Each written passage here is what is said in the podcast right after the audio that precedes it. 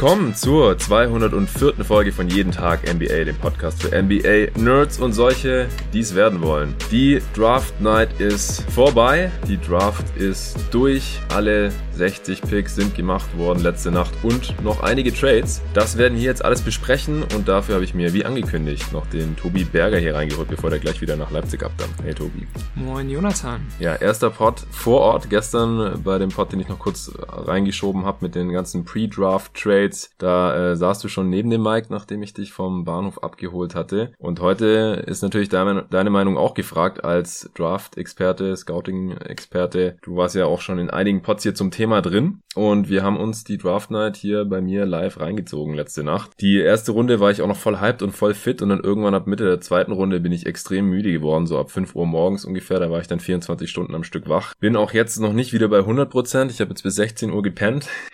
äh, du bist schon eine Weile länger wach, hast dich auch hier schon vorbildlich vorbereitet. Ich habe jetzt die letzte Stunde noch versucht, erstmal klarzukommen und dann noch alles zu verstehen, was da letzte Nacht nochmal passiert ist, wo jetzt auch die ungedrafteten Spieler teilweise noch untergekommen sind. Und jetzt wollen wir ein bisschen quatschen über Gedanken, die wir zur Draftnacht haben, wer wo gepickt wurde, Reaches, Steals, wie sich jetzt auch die Situation, in denen die Spieler gelandet sind, vielleicht auch auf ihren Karriereverlauf auswirken könnte. Also wo wir unsere persönlichen Boards jetzt vielleicht nochmal anpassen würden, einfach weil wir die Teamsituation schon kennen oder die Franchise, wo die Spieler jetzt gelandet sind. Dann äh, wollen wir gucken, welche Teams insgesamt positiv aufgefallen sind durch ihre Moves, durch ihre Picks und andere, wo wir jetzt nicht so ganz verstanden haben, was die da veranstaltet haben. Wir haben ungefähr eine Stunde, eine knappe Stunde eigentlich nur, bis du los musst. Ich hoffe, wir kommen soweit durch. Ansonsten, falls wir noch nicht alles gesagt haben, was ich gerne loswerden würde heute hier, dann würde ich äh, eventuell den Pod auch alleine noch zu Ende machen. Bevor wir gleich loslegen, äh, möchte ich mich nochmal bei ein paar Supportern bedanken, die jetzt nochmal dazugekommen sind seit gestern. Also zurzeit läuft es wirklich super, Jungs. Also ich sage auch immer Jungs, weil immer noch keine Dame zur Supporterin geworden ist. Sobald das passiert, werde ich hier auch gerne gendern.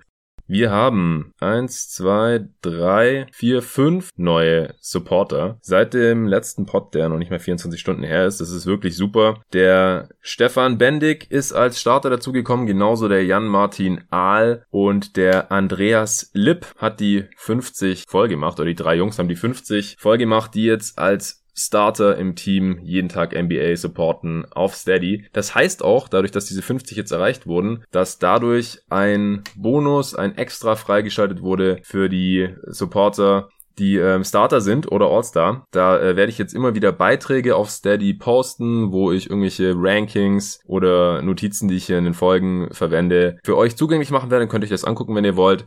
Ich habe sowieso vor, Steady äh, mehr einzubinden für euch Supporter, dass ich da zum Beispiel Umfragen mache, welche Redraft als nächstes gemacht werden soll, ich mehr äh, eure Meinung einbinde, Sachen für euch irgendwie poste. Das muss ich noch ein bisschen ausprobieren. Ich habe auf jeden Fall Bock drauf, das ist möglich und das will ich in Zukunft auch nutzen, auch dass ihr Supporter ein bisschen mehr davon habt, dass ihr hier jeden Tag NBA dort unterstützt. Es sind auch noch zwei Bankspieler dazu gekommen.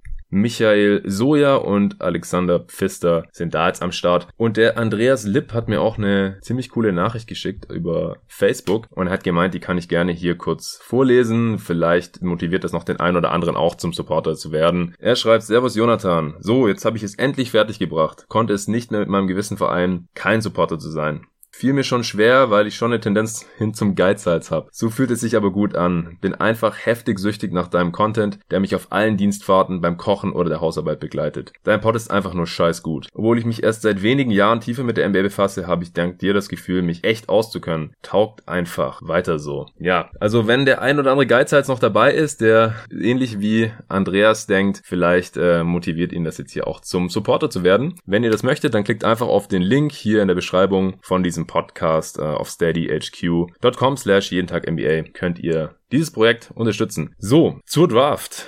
Also, es war auf jeden Fall eine interessante Nacht. Ich denke, am Anfang der Draft ist nicht viel Unerwartetes passiert. So in den Top 9 sind hauptsächlich Spieler weggegangen, die ich da auch äh, erwartet habe. Nicht, dass ich sie da selber gesehen habe, aber in der Top 3 äh, Edwards, Wiseman, Ball. Ich denke, das hat jetzt nicht unbedingt viele überrascht. Es gab auch keine Trades innerhalb der Lottery. Das ähm, hätte ich jetzt auch nicht so unbedingt gedacht, aber das zeigt ja ein bisschen, dass jetzt kein Team irgendwelche Assets ausgeben wollte, um jetzt einen anderen Spieler zu bekommen bekommen äh, oder halt nach oben zu traden oder so. Da gab es überhaupt keine Bewegungen. Jedes Team hat ihren eigenen Pick verwendet, außer halt die Celtics, die ja den Pick der Grizzlies hatten an 14, aber die haben ja da dann letztendlich auch ihren äh, Pick selber gemacht. Mhm. Was äh, würdest du denn als erstes loswerden wollen, Tobi, zur Draft letzte Nacht? Also es war natürlich wie immer ein spaßiger Abend. Das ist ja immer der Höhepunkt einer jeden Scouting-Saison, dann endlich diesen Draft-Tag da zu haben und zu sehen, wer wo landet. Und ich hatte mich eigentlich auch auf eine ziemlich verrückte Nacht eingestellt mit all den Dynamiken, die vorher herrschten. Ja, wir wussten ja nicht sicher, wer an eins weggehen wird. Und auch danach ja. konnte man natürlich in diversen Mock-Drafts äh, lesen, wer dort verortet wird aktuell. Und das ist auch alles so gekommen, wie es äh, oft beschrieben wurde. Aber letztlich ähm, sollte es eigentlich äh, krasser aussehen und irgendwie wilder zugehen. Äh, besonders von den Warriors hatte ich eigentlich erwartet, dass sie vielleicht äh, einen Trade einstielen mhm. ähm, und äh, ja, Win Now mäßig sich äh, einen Veteranen reinholen und den Pick gar nicht selber nutzen. Äh, bei Minnesota war ja auch nicht klar, ob sie äh, den Pick ziehen werden, ähm, weil die Fits von den Leuten, die ganz oben verortet wurden, nicht unbedingt so ideal waren und deshalb war ich dann schon überrascht, dass keine Trades passiert sind, zumindest äh, in der Lottery. Ähm, und ja, das würde ich aber auch zurückführen auf die Schwäche der Draft Class, muss ich mhm. ganz ehrlich sagen, weil ähm, ja, wir hatten es ja schon oft besprochen, für viele Teams galt so das Credo eher zurücktraden, weil es noch ähnliche Qualität an Spielern ähm, zu holen gibt. Und es gab halt niemanden, für den man irgendwie krass Assets in die Hand nehmen musste, um hochzutraden, wie das in vorangegangenen Drafts war. Ja, wenn wir dort auf die Celtics gucken, die äh, ähm, beziehungsweise die Celtics und die Sixers gucken, wo die Sixers unbedingt äh, Marke Fultz dann haben wollten und dort mhm. auch einen guten First Warriors in die Hand genommen haben oder schauen wir auf den Deal zwischen den Mavericks und den Hawks, äh, wo die Hawks gesagt, ähm, wo, wo Dallas unbedingt an Luca kommen wollte ja. und dann äh, Trey Young abgegeben hat. Die Spieler, die dort die Teams dann vermutet hatten, sind halt in einer Tier die wir in dieser Draft Class gar nicht zu finden hatten. Also das waren dann äh, Prospects, von denen man sich All-Star-Leistungen dann auch in einem relativ äh, schlechten Case der Entwicklung ähm, erwartet hat. Und ja, solche Spieler gab es hier halt nicht und deshalb haben wir wahrscheinlich relativ wenige Trades gesehen. Was hast du vielleicht noch so für, für Gründe dafür gesehen, warum wir wenig Trades vorne hatten? Ja, also ich sehe das eigentlich alles ähnlich wie du. Ähm, ich denke, dass die Teams die Spieler jetzt nicht so unterschiedlich bewertet haben, dass sie jetzt gedacht haben, boah, da will ich jetzt auf jeden Fall einen anderen Spieler nehmen und deswegen gebe ich da jetzt noch irgendwas ab, damit ich an die Position komme, sondern die Teams haben sich halt mit der Position, die sie hatten und dem Spieler, der verfügbar war, dann irgendwie zufrieden gegeben und wie gesagt, also ich denke, Edwards an eins war eine kleine Überraschung, weil halt schon viele Ball als talentiertesten Spieler hier sehen, aber dass der Fit von Edwards ein bisschen besser ist, ähm, das äh, hatten, hatte ich ja zum Beispiel auch mit David hier im Mockpot besprochen, weil wir beide Okoro insgesamt höher haben als Edwards auf unserem Board, haben wir dann ihn genommen, aber dass das jetzt nicht äh, keine realistische Option ist, das haben wir ja auch dazu gesagt. Es war jetzt nicht der Schocker wie in der Draft 2013 auch, wo auch so viel unklar war, wo auch keine klaren Star-Talente so gesehen wurden und dann die äh, Top 6 oder 7 total crazy waren, sondern es kam jetzt, wie gesagt, äh, wirklich ungefähr so, wie man das dachte. Dann noch Wiseman an zwei, das hatten ja auch die meisten erwartet zu den Warriors. Bei den Warriors kam jetzt letzte Nacht auch noch eine traurige Nachricht äh, im Zuge der Draft, äh, und zwar, dass Clay Thompson sich wahrscheinlich die Achillessehne gerissen hat. Und das ist natürlich ganz, ganz übel, hat die gesamte letzte Saison verpasst mit seinem äh, Kreuzbandriss, was schon eine Top 2 der schlimmsten Verletzungen für einen Basketballspieler ist wahrscheinlich und die andere in der Top 2 ist halt der Achillessehnenriss. Er hat das jetzt beides hintereinander. Es ist schwer von beiden Verletzungen zurückzukommen und wenn man das dann auch noch hintereinander hat und dann am Ende wahrscheinlich zwei Jahre kein äh, Basketball gespielt hat, dann ist Clay Thompson wahrscheinlich nicht mehr derselbe Spieler, der schon vorher war. Ist natürlich auch besonders übel für die Warriors jetzt, weil sie ihm ja gerade erst nochmal einen fetten Vertrag gegeben haben. Jetzt gehofft haben, dieses Jahr nochmal anzugreifen mit ihrem alten Star-Trio aus äh, Curry, Clay und Draymond, dass es aber noch nicht so alt ist, dass sie jetzt nicht mehr irgendwie dieses Jahr um Titel mitspielen können. Ich habe ja auch von Anfang an gesagt, dass Wiseman, äh, dass ich es für ihn persönlich eine, eine super Sache fände, wenn er bei den Warriors landet. Und da ist jetzt natürlich das äh, fehlende Spacing von Clay auch so ein kleiner Dämpfer. Es gibt noch ein bisschen Hoffnung. Ähm, ich habe zumindest nichts gesehen, dass da jetzt schon die äh, medizinischen Ergebnisse vorliegen, dass es vielleicht nicht ganz so schlimm ist, nur ein teilweise äh, Achillessehnenriss, kein ganzer und solche Sachen, dass er dann vielleicht doch nicht ganz so lang ausfällt oder so, aber das ist natürlich auch schon übel. Äh, Ball an drei ist natürlich cool für die Hornets, dass sie vielleicht den talentiertesten Spieler hier bekommen haben und danach äh, wurde es ein bisschen interessanter, ähm, aber mit Williams, Okoro, Okongwu, Hayes sind dann schon so die Spieler weggegangen, die wir auch so in der Range gesehen haben, ganz grob. Hayes an sieben ist natürlich cool für die Detroit Pistons, weil äh, ich hatte Hayes an eins, äh, ihr hattet ihn bei GoToGuys an eins gerankt, du hattest ihn an zwei hinter Ball, aber ziemlich knapp, oder? Ja, also äh, wenn, wenn mir jemand sagt, dass Hayes in zehn Jahren der bessere Spieler war oder ist, äh, dann zucke ich da nicht mal mit der Wimper. Also ja. deshalb, ja, für mich war das auch sehr, sehr knapp bei den beiden. Und vor allem sind sie halt über den ganzen anderen Spielern für mich einzuordnen. Für dich, glaube ich, auch, ne? Du hast auch für die beiden extra Tier aufgemacht. Ja. Ähm, deshalb, ja, schon sehr, sehr spannende äh, Geschichte und gut für die Pistons, dass sie dort an sieben so einen talentierten Spieler sich reinholen konnten. Also ich hatte, äh, ich hatte Okoro tatsächlich noch im selben Tier wie Hayes, weil ich bei beiden halt auch den Floor ziemlich hoch sehe im Vergleich zu Ball, Edwards und Spielen, die ich noch hinter ihm habe. Ich habe äh, Ball in einem separaten Tier gehabt letztendlich an drei, aber im zweiten Tier eben, weil äh, er hat eine höhere Upside als die ersten beiden vielleicht, aber auch für mich einen niedrigeren Floor, wenn er seine drei größten Schwächen alle nicht besonders äh, verbessern kann. Äh, Kraft und, und Finishing, Drive, äh, halt alles, was damit zusammenhängt, dass er noch so ein äh, schmalerer Typ ist und äh, eher ein Leichtgewicht ist. Dann sein Wurf, wegen den Quoten und der Wurfbewegung und der Wurfauswahl mache ich mir da halt ein bisschen bisschen Sorgen und äh, Defense, ja, weil wir es halt nicht besonders gut verteidigt, aber eigentlich die Anlagen dazu hat. Das äh, muss halt alles drei mehr oder weniger kommen oder mindestens zwei der drei Sachen müssen kommen, damit er ein Star werden kann und wenn nichts davon so wirklich kommt oder eben nur einer dieser drei Bereiche sich entwickelt, dann äh, ist er für mich ein schwieriger NBA-Spieler. Ja, ähm, an acht dann Toppin und neun Avdija, beide Spieler, die wir beide jetzt gar nicht so besonders positiv sehen, weil klar war, dass sie wahrscheinlich in den Top 10 weggehen werden. Also auch da keine Überraschungen bei den Knicks und Wizards. An zehn dann kam für mich der erste große Dämpfer an diesem Abend. Meine Phoenix Suns haben Jalen fucking Smith gedraftet. Und ich konnte es nicht glauben. Ich habe mich so gefreut, dass Devin Vassell noch auf dem Board ist an der Stelle und habe gedacht, die nehmen den oder ich könnte jetzt bestimmt noch mindestens fünf, wenn nicht zehn Spieler aufzählen, die ich lieber gehabt hätte da als äh, Jalen Smith, Halliburton, selbst ein, ein Point Guard wie äh, Carol Lewis, Cole Anthony, äh, Poku als Upside Play, Josh Green hätte ich super gerne da gehabt, äh, noch als weitere Flügel. Aber es sieht halt so aus, als hätte James Jones hier gerne diesen Spieletyp ge typ gehabt, einen Big, der werfen kann und der vielleicht Richtung Stretch Rim Protector gehen kann und hat jetzt einfach wieder den Spieler genommen, den er jetzt gerne hier hätte, auch wenn der auf allen Boards und in allen Mocks halt so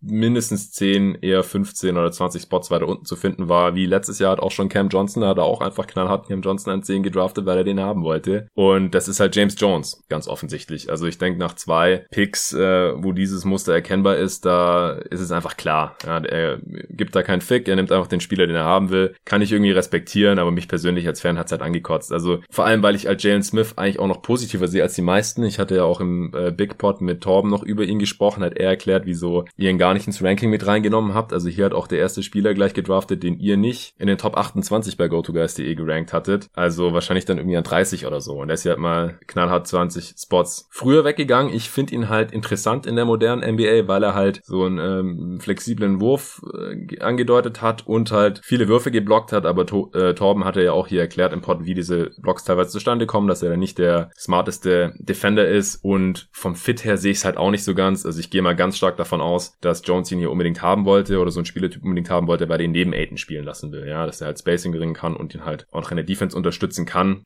Aber vielleicht kannst du ja mal sagen, was du von dem Pick hier hältst. Ja, es hat mir natürlich sehr, sehr leid getan gestern, dass so der, die erste wirklich negative Überraschung nach den beiden vorgenannten Toppin und Afdija dann äh, bei deinen Suns passiert ist mm. und es erst ruhig wurde und dann du wirklich literally diese zehn Namen aufgezählt hast, die du gern vor ihm gesehen hättest.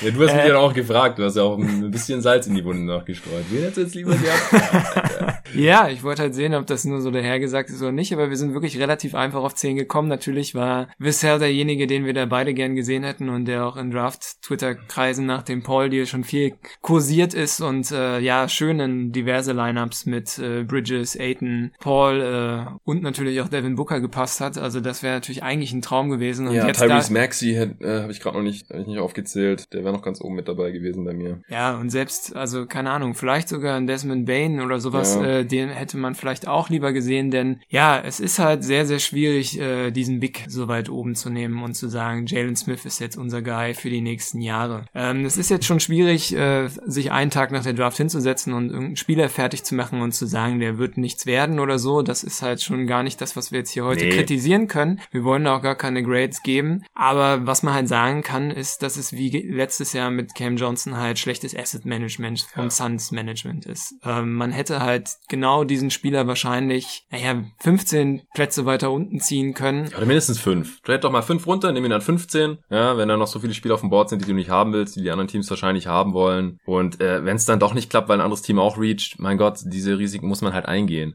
Also es ist halt total risikoavers hier, wie James Jones sich da mal verhält. Hat irgendwie Schiss, dass er seinen Spieler dann nicht mehr bekommt. Genau. Und die Überlegung passt halt nicht, weil man hat halt Aiton zum Beispiel schon und ja, Jalen Smith sagen zu müssen, dass er neben Aiton funktionieren muss, das ist halt relativ viel, was direkt von ihm verlangt wird. Und wenn man einfach nur davon ausgeht, dass er nicht so viel neben Aiton spielt, sondern äh, nur das Parkett betreten kann, wenn dieser nicht zockt, dann hat man halt ein Backup gedraft, gedraftet und das macht man halt nicht an 10. Das ist halt auch äh, keine schöne Sache, so mit den Picks umzugehen. An 10 muss man halt irgendwie jemanden finden, der wenigstens die Chance hat, ein vernünftiger Starter zu werden. Das hat Jalen Smith als Talent an sich wahrscheinlich schon. Ja. Du hast ja schon seine Vorzüge genannt. Er kann gut werfen. Er hat einen tollen Körper, der zeigt, ähm, ja, dass er hart arbeitet, weil vor zwei Jahren sah das noch gar nicht so aus und jetzt ist er halt wirklich zu einem Schrank geworden, auch wenn Core Strength ihn da noch ein bisschen abgeht. Ähm, aber ja, die Arbeitseinstellung scheint zu stimmen. Die Statistiken hauen auch alle hin. Also es ist ein Spieler, der produzieren kann und auch was leisten wird. Aber ja, so super viel Upside äh, würde ich ihm vielleicht gar nicht geben, beziehungsweise hätte dort, wie eben schon angesprochen, mindestens fünf bis zehn Leute gehabt, denen man da mehr attestieren kann. Und dann ist halt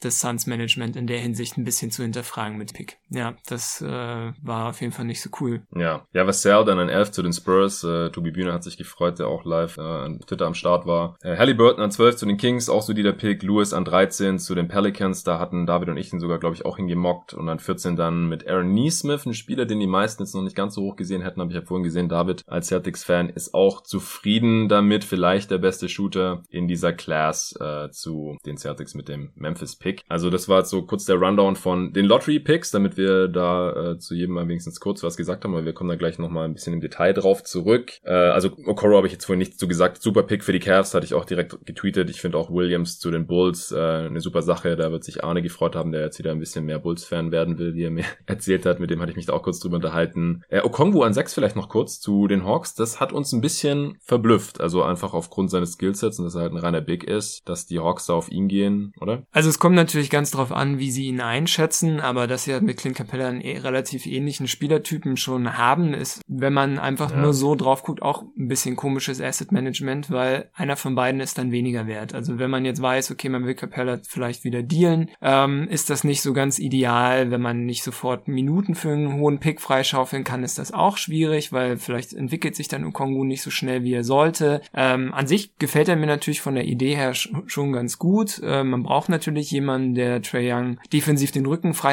kann und da ist er wahrscheinlich der versierteste Big, den man dort hinter ihn stellen kann. Ähm, aber an sich, ja, passt es nicht so ganz in die, ja, die Richtung, die die Hawks da gehen sollten. Also sie hätten vielleicht lieber nochmal einen Wing nehmen sollen, ähm, weil gerade auch der Andre Hunter nicht das geworden ist, was sie sich vielleicht versprochen haben. Ich meine, sie hatten ja viele Assets in die Hand genommen, um hochzutraden für ihn und das, was er jetzt bisher gezeigt hat, rechtfertigt das noch nicht. Und da hätte man eventuell schon eher nochmal auf Flügel gehen sollen. Ja. Ähm, aber, Vor allem, wenn Vassell halt noch auf dem Board ist. Ja, genau. Halt auch mit Anbetracht dessen, was halt noch zu haben war. Bisschen fragwürdige Entscheidung, aber ja, da ich Okongu mag, kann ich den, den ja. Nicht so sehr schlecht reden. Ähm, ja, man kann ja auch ein bisschen drauf hoffen, dass es halt so läuft wie bei den Heat, die halt auch noch Whiteside hatten, Adebayo dann erstmal zwei Jahre oder so äh, als Backup und dass man es jetzt halt mit Capella ähnlich angeht. Ich meine, dann gibt man halt vielleicht Capella erstmal 28 Minuten, Okongu 20, dann hat man halt nie ein Shooting äh, Center, so, sofern das jetzt nicht sofort von Okongu kommt in, in naher Zukunft, dass er seinen Wurf entwickelt und das kann man dann langsam so ein bisschen verschieben, bis dann Capella ausläuft. Ja, allgemein gab's relativ viele Bigs, oder? So in den in der Lottery äh, oder allgemein, ich habe vorhin gesehen, äh, 10 Bigs in den Top 35. Das ist ja jetzt so ein bisschen konträr zu der Entwicklung in der Liga die letzten Jahre, aber äh, hatten wir auch hier im Pod ein paar Mal angesprochen, das ähm, muss jetzt nicht immer weiter Richtung Skillball und Smallball gehen. Ich meine, äh, gerade wenn, falls jetzt irgendwelche Teams, die auch Bigs haben, irgendwie tief in die Playoffs vorstoßen sollten oder die halt groß spielen. Ich meine, die Lakers haben das letztes Jahr schon geschafft, aber sie haben ja dann selber irgendwie kleiner gespielt. Aber äh, die Sixers, die ihren auch einen super Abend hatten, äh, dann über die müssen wir auf jeden Fall auch noch sprechen. Mit Embiid oder die Nuggets mit Jokic und so. Ich weiß nicht, denkst du, die Teams rüsten sich da jetzt schon langsam wieder, wieder gegen, gegen größere Teams und größere Dudes auf der 5 ran zu müssen? Oder wie erklärst du dir das? Ja, vielleicht ist das genau der Gedanke, ja, aber du hast es schon schön gesagt. Also wir saßen ja gestern beide da und haben uns so ein bisschen fragend angeschaut, äh, welche Positionen dort an welchen Stellen besonders auch ähm, gedraftet wurden. Ja. Also halt vier Bigs in der Top 10. Das hätte ich halt jetzt wirklich 2020 einfach nicht erwartet und das ist mhm. auch wahrscheinlich wirklich nicht mehr zeitgemäß. Und das ist dann so zwischen äh, ja, Ende der 20er und Anfang der 30er noch diesen riesen Run gab mit tatsächlich sogar relativ äh, konservativen und alten Spielertypen auch, also so diese Vernon Carries der Welt oder Uturo oder sowas. Ähm, das war halt auch wirklich sehr, sehr überraschend ja. zu sehen. Also klar werden Bigs immer ihre, ihren Wert haben und dort äh, einen guten zu haben, ähm, kann halt auch schnell irgendwie den, dein Team äh, ja, recht schnell besser machen und deinen Floor raisen. Aber ja, dort einfach so viel Wert drauf zu verwenden, das hat mich ähm, irgendwie gestört. Und besonders halt auch schon in dieser Range, äh, ja, Anfang der 30er, so die ersten Zweitrunden-Picks, die sind ja oft als viel, viel wertvoller gesehen, ne, weil man dort nochmal billig Talente binden kann. Und gerade dort sollte man eigentlich seine Flyer, die man hat, ähm, auf kleinere Spieler, auf Flügelspieler verwenden. Und ja, wenn man sich jetzt hier anguckt, äh, 32 Carry, 33 Uturu, ähm, 35 Tillman, den hätten wir eigentlich höher gesehen, aber fällt ja auch so ein bisschen in die Riege an. 42 Nick Richards. Ja, für den sogar noch getradet wurde. Also genau, dort hat, äh,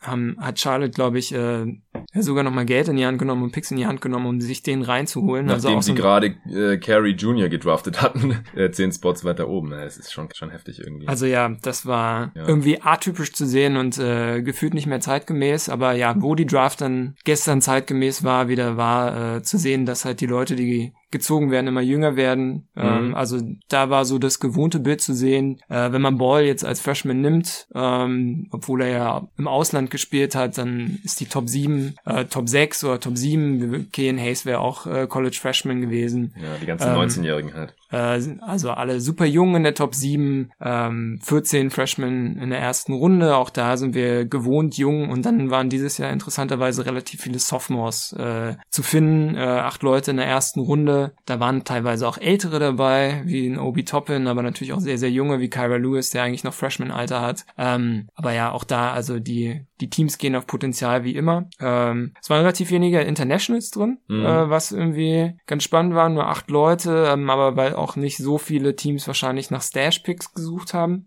Ähm, da gab es nicht so viele. Ja gut, es gab halt auch einfach gar nicht so viele Kandidaten. Also da ist ja vor allem dann auch Anfang der zweiten Runde sind ja noch ein paar äh, Internationals äh, weggegangen. Also ich weiß nicht. Vitkreschi? Hast du den auf 37 gesehen? Äh, ich habe den heute mal gegoogelt. also mir war der Name natürlich schon mal untergekommen, mhm. aber äh, live spielen gesehen oder auch äh, auf Tape habe ich ihn noch nicht. Aber ich habe mich natürlich belesen. Äh, es gibt irgendwie eine nette neue Seite dieses ID Prospects äh, von diversen Draft Draft-Kollegen auf Twitter, die hatten ihn relativ hoch jetzt diesen Jahrgang hm. gerankt, äh, spielt bei Saragossa, ist ein Tscheche, ähm, größerer Flügelspieler und der ist halt wirklich so ein wahrer Stash-Pick, ähm, weil der hat sich das Kreuzband schon gerissen und hm. wird diese Saison nicht mehr auflaufen können. Okay. Ähm, und ja, aber danach ähm, kamen nicht mehr so viele Stash-Guys, ja, ja. 44, äh, Simonovic von äh, den Bulls gedraftet, genau, der wird ähm, äh, in der äh, serbischen Liga bleiben. Ich glaube bei Mega Soccerbet. bei Mega Soccerbet, äh, genau, das ist das Team, wo äh, schon relativ viele Leute groß geworden sind. Ich glaube, Jokic hat da gespielt. Ach, das ist Mega so. Alex. Äh, Mega Alex, genau. Die TLC, haben jetzt einfach einen neuen, wow, einen mhm. neuen Sponsor, genau, äh, wo auch Kostja Mushidi jetzt war zuletzt ähm, und genau, die ja dort eigentlich eine ganz äh, nette Schmiede sind. Ja, und ansonsten ähm, war es vielleicht für den afrikanischen Basketball noch eine ganz interessante Draft. Ne? Mhm. Ähm, Nigeria hier voll am Rulen. Richtig, äh, genau, wohl acht Leute gedraftet mit äh, nigerianischen Wurzeln, teilweise natürlich auch dann, also staatsbürgertechnisch äh, US-Amerikaner, aber halt ähm, erste Generation als Einwanderer und ähm, dort Okoro wird man... Kongu, oder? Genau, Koro, Kongu, Achua, Asubuki, Oturo, Nwora, Signaji. Teilweise, teilweise wird sogar Desmond Bain noch in die Richtung geschoben. Ähm, hm. ähm, und ja, das ist natürlich eine spannende Entwicklung, die in den nächsten Jahren wahrscheinlich nur noch zunehmen wird, weil ja, so bringt man halt einfach noch mehr Vorbilder für den gesamten Kontinent ran, wo halt der Basketball auch sehr, sehr krass entwickelt wird. Äh, wir kennen ja die ganzen Sachen von den äh, ja, NBA-Profis, die dort irgendwelche Camps aufmachen oder halt die Liga-Bestrebungen insgesamt, die dort äh, ja auch Spielbetrieb Betrieb dann aufbauen wollen jetzt äh, zur nächsten Saison und dort werden einfach viele Talente nachkommen ähm, und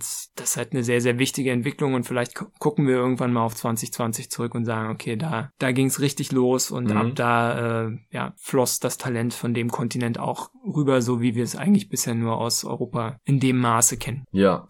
Ja, ansonsten, äh, bevor wir dann gleich noch auf die einzelnen Spieler eingehen, äh, wo wir jetzt vielleicht anders gerankt sehen oder in einer bisschen besseren oder schlechteren Situation jetzt persönlich für sie. Ähm, ich weiß nicht, es war so, es gab sehr viele Tränen, ist mir aufgefallen, oder ist uns aufgefallen gestern. So jeder zweite gefühlt ist total aufgelöst gewesen, konnte da nicht mal richtig äh, sprechen. Die, äh, die, die, müssen ja dann auch immer was sagen, nachdem sie da gepickt wurden. Die waren dann total aufgelöst und das äh, fand ich viel krasser als sonst. Also es war natürlich sowieso eine seltsame Draft dieses Jahr, weil es ja alles über ähm, ja, so Videokonferenz online ablief, natürlich, wegen natürlich Corona und da kann man jetzt nicht irgendwie ein paar hundert Leute zusammen in einen Green Room reinquetschen und dann jeder schüttelt dann auch noch irgendwie dem Commissioner die Hand, sondern es lief alles online ab. Es gab das ESPN-Studio mit den äh, Experten und äh, wo ja dann auch Adam Silver immer zu seinem Podium gelaufen ist mit dem äh, Glöckchen-Sound und dann halt die ersten 30 Picks verkündet hat. Und dann äh, wurde halt immer rübergeschalten zu den Spielern, wo auch immer die sich aufgehalten haben. Das war auch total unterschiedlich. Manche saßen da halt irgendwie äh, auf ihrer kleinen Sofa-Couch und die ganze Familie um sich herum. Manche waren in irgendwelchen riesigen Sälen, wo dann voll die Party abging. Also das, das war wirklich extrem interessant. Auch die Internationals dann in ihren äh, kleinen Wohnungen da irgendwo in, in Israel mit Avdija oder in, in Griechenland, Poku. Ja, Avdija hatte doch Stil da in dieser in dem Restaurant mit dem ganzen Wein. Stimmt, das, ja, ja stimmt, da war so, so ein Weinregal im Hintergrund. ja, aber ja. der der Blick nach Griechenland war natürlich spannend äh, mit äh, Pokus Familie und äh, es gab irgendwie so eine Uhr im Hintergrund, wo äh, Live Love äh, Love drauf stand. Live Life Love. Oder? Live Life Love und er halt keine Miene verzogen hat, also deshalb ja diese ja. die Überschrift auf der Uhr, die hat mir auf jeden Fall sehr gefallen, aber und er war einer der wenigen, der äh, der nicht gemeint hat. Ja, was denkst du da, warum es mehr Tränen gab als sonst? Du, ich habe keine Ahnung. Ich habe ich also gestern habe ich zu dir gesagt, vielleicht ist es halt, weil die da so in ihrer gewohnten Umgebung sind, die sitzen zu Hause mit ihrer ganzen Familie und dass man da dann halt irgendwie tendenziell emotionaler wird. Also ich will sie echt nicht den Hobbypsychologen spielen, als wenn man halt in diesem in dieser Arena ist äh, und da im, im Green Room sitzt und halt irgendwie alles so ein bisschen so ein Business-Kontext ist, was alles so ein bisschen professioneller dann vielleicht rüberkommt. Alle haben ihren Anzug an und klar, die Familie sitzt auch am Tisch, aber die wird, die kann man halt irgendwie kurz umarmen und dann muss man ja auch schon äh, die Familie und die Angehörigen verlassen und dann halt alleine auf diese Bühne hoch und klar, da wird auch mal eine Träne verdrückt, aber die raffen sich dann meistens, bis sie dann dem Commissioner die Hand geschüttelt haben und dann halt ihr Interview machen müssen und die Cap aufgesetzt bekommen und sowas. Und so, weiß nicht, sitzen halt zwischen Mama und Papa und äh, dann lassen sie halt irgendwie den Gefühlen so ein bisschen freien Lauf, ist dann alles vielleicht ein bisschen überwältigender. Und was halt das Ganze wahrscheinlich auch noch forciert hat, das fand ich dieses Jahr ganz schlimm,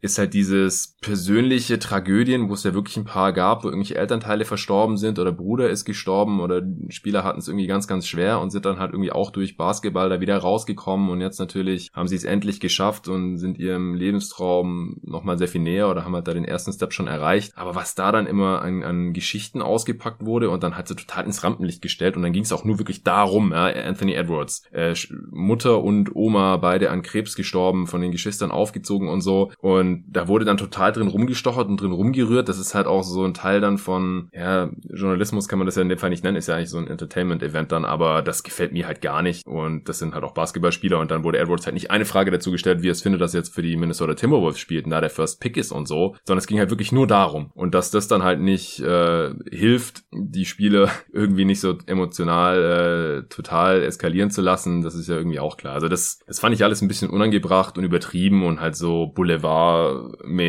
äh, ja, halt er drauf, wenn die Emotionen da sind und so. Und, und der Basketball spielt auf einmal eine untergeordnete Rolle und Nassi Little hat auch einen, Tweet abgesetzt, der ähm, äh, Spieler, der letztes Jahr von den Blazers ja gedraftet wurde, also nach dem Motto, ey, können wir mal aufhören, ein Ding draus zu machen oder halt die, die Spiel, die schlimmsten Momente der Spieler im Leben der Spieler, die da gedraftet werden, also ins Rampenlicht zu stellen. Das finde ich auch extrem cool, alles wie das. Also das war einfach zu viel dieses Jahr. Ja, ging mir ganz genauso. Also besonders irgendwie bei Edwards saßen wir da und hatten irgendwie vorher schon so, ein, so eine, so eine Video-Zusammenfassung gesehen, wo ihm einfach 20 random Fragen gestellt wurden nach seinem Lieblings-Signature-Move oder seinem Lieblings-Superhelden oder was auch immer. Mhm. Also die Boulevard-Fragen hatten sich für uns eigentlich schon geklärt und dann wollten wir nach dem Picken einfach was zum Sportlichen hören, weil das ja nun mal jetzt wirklich im Mittelpunkt dann eine Frage. Muss, um eine Frage.